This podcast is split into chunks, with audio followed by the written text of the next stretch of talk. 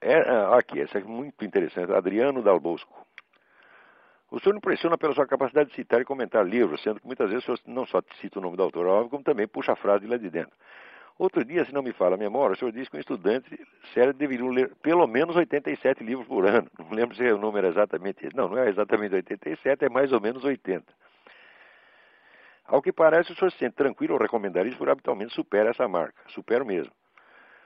É, sendo assim, gostaria que o senhor pudesse nos ensinar um pouco sobre o seu método de estudo. O senhor faz leitura dinâmica, faz anotações em fichas, utiliza um banco de dados no computador? Não. O que, o que eu descobri é o seguinte: é que se você tem uma biblioteca e ela está dizer, organizada por assunto, é, note bem, não, não é organização geral. Você tem que fazer uma organização de acordo com as suas áreas de interesse ou com aquilo que você está pesquisando.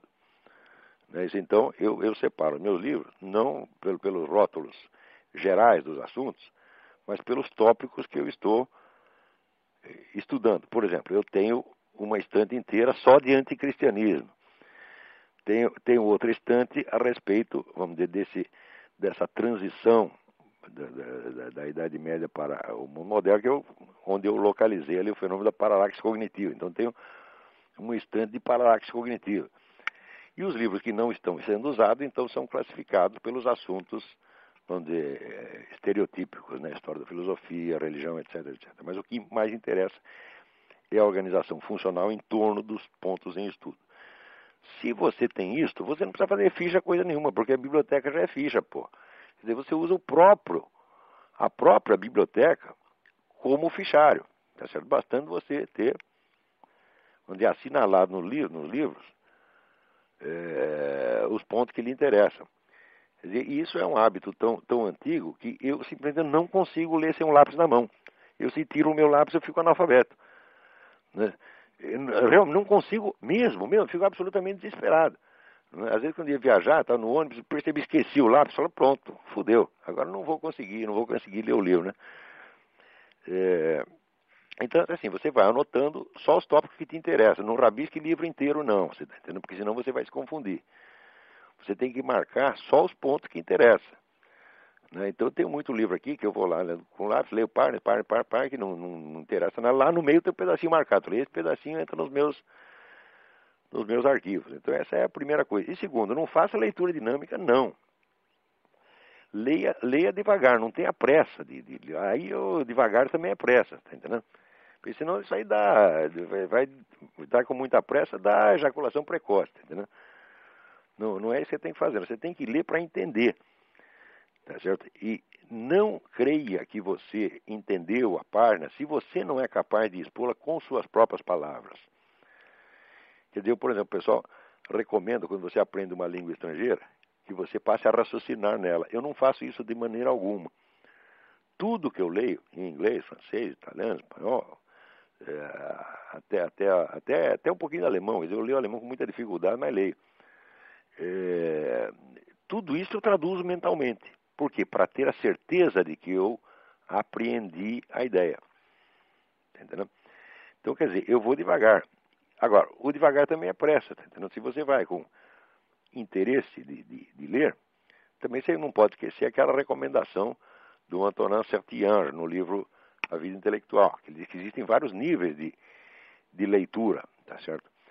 Existe a leitura formativa, a leitura informativa, quer dizer, a, a leitura de inspiração e a leitura de divertimento. Então, quer dizer, em geral, eu estou com alguns livros que são centrais para o que eu estou estudando nesse momento, e esse livro eu não me incomodo de levar um ano, dois anos para lê-lo. E em volta, quando eu canso disso, eu vou lendo outras coisas mais rapidamente, pelo menos para me informar sobre o que são os livros. Se algum dia eu precisar voltar a eles, eu volto. Por exemplo, eu estou aqui no livro The, The, Ecumenic Age, a Era Ecumênica, do, do, do, do Eric Fögling. Eu acho que eu estou com esse livro, já, é, já é o segundo exemplar do, que eu tenho do mesmo livro. Eu estou lendo esse livro faz uns três ou quatro anos, porque toda hora eu volto a ele. Tá entendendo? Tanta coisa que tem lá dentro, e cada vez que eu volto lá, eu descubro que tinha maiores profundidades que eu não tinha não tinha pegado. Outra coisa que eu recomendo para você é o seguinte: não discuta com o autor enquanto você está lendo.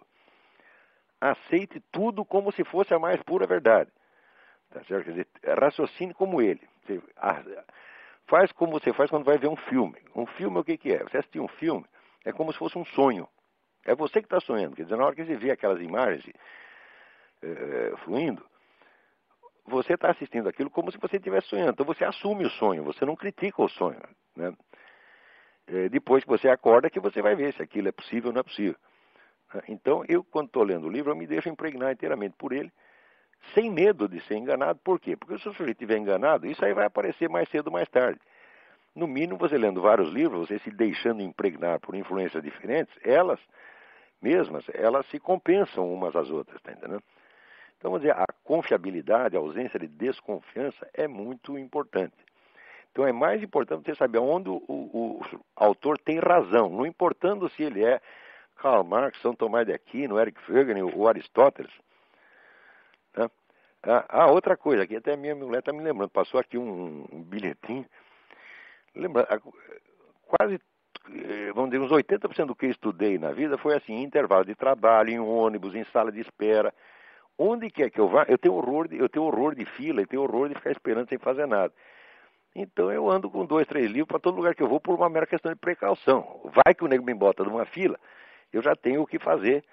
Né? Então, dizer, esse trabalho constante. Né? E tudo depende, no fim das contas, a coisa fundamental em qualquer estudo é o interesse verdadeiro, tá certo? É que determina a sua capacidade de estudo. Não é o seu QI, tá certo? É, o meu QI, pelos testes, é, ele não é baixo, ele é, pelos testes, é 147. É, mas é inferior ao da Madonna, como você pode perceber, tá certo? Mas eu tenho a impressão que esse QI aumentou, porque eu, quando era moleque, era muito burro.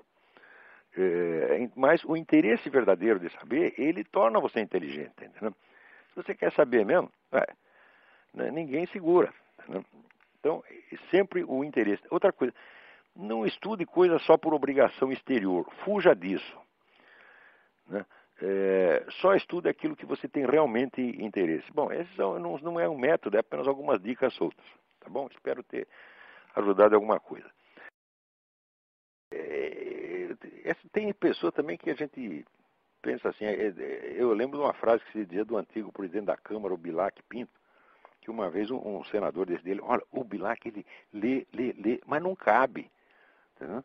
Quer dizer, a cabeça do negro não comporta aquilo. A gente precisa saber as nossas limitações intelectuais né? e, e não ir muito além das chinelas. Mas o brasileiro tem um tal amor por dar palpite, um tal amor por ter opiniões, um tal amor por debater, né, que é uma coisa absolutamente mórbida. Como é que pessoas que não têm amor ao conhecimento têm tanto amor ao debate?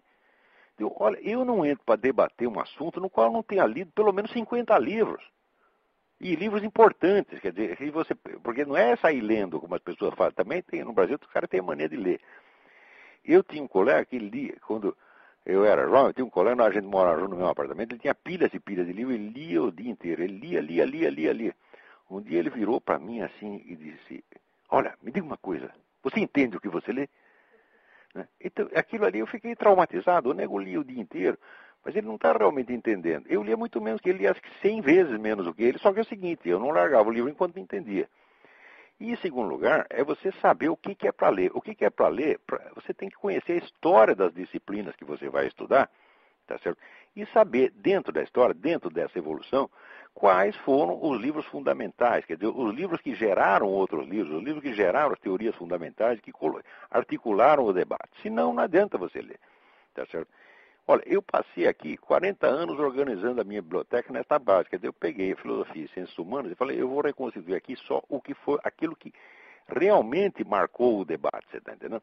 Depois de eu fazer isso, eu começo a pegar um outro tipo de livro, fazer uma, é uma segunda, como é que é, uma segunda fileira na biblioteca, que são os livros que não marcaram época, que não foram importantes na evolução da disciplina, mas que deveriam ter sido, de acordo com o meu julgamento. Então são obras de, de, de segundo plano, de, historicamente de segundo plano, mas cujo valor intrínseco seria grande. Então estas obras, elas mostram já não a evolução histórica da disciplina, mas a evolução futura possível, quer dizer, foram as sementes importantes que foram abandonadas. Mas é claro, para você chegar ao ponto de poder é, descobrir esse segundo tipo de livro, você precisa ter absorvido o primeiro, o, vamos dizer, os primeiros primeiro. Quer dizer, primeiro os livros que foram historicamente fundamentais, depois os outros.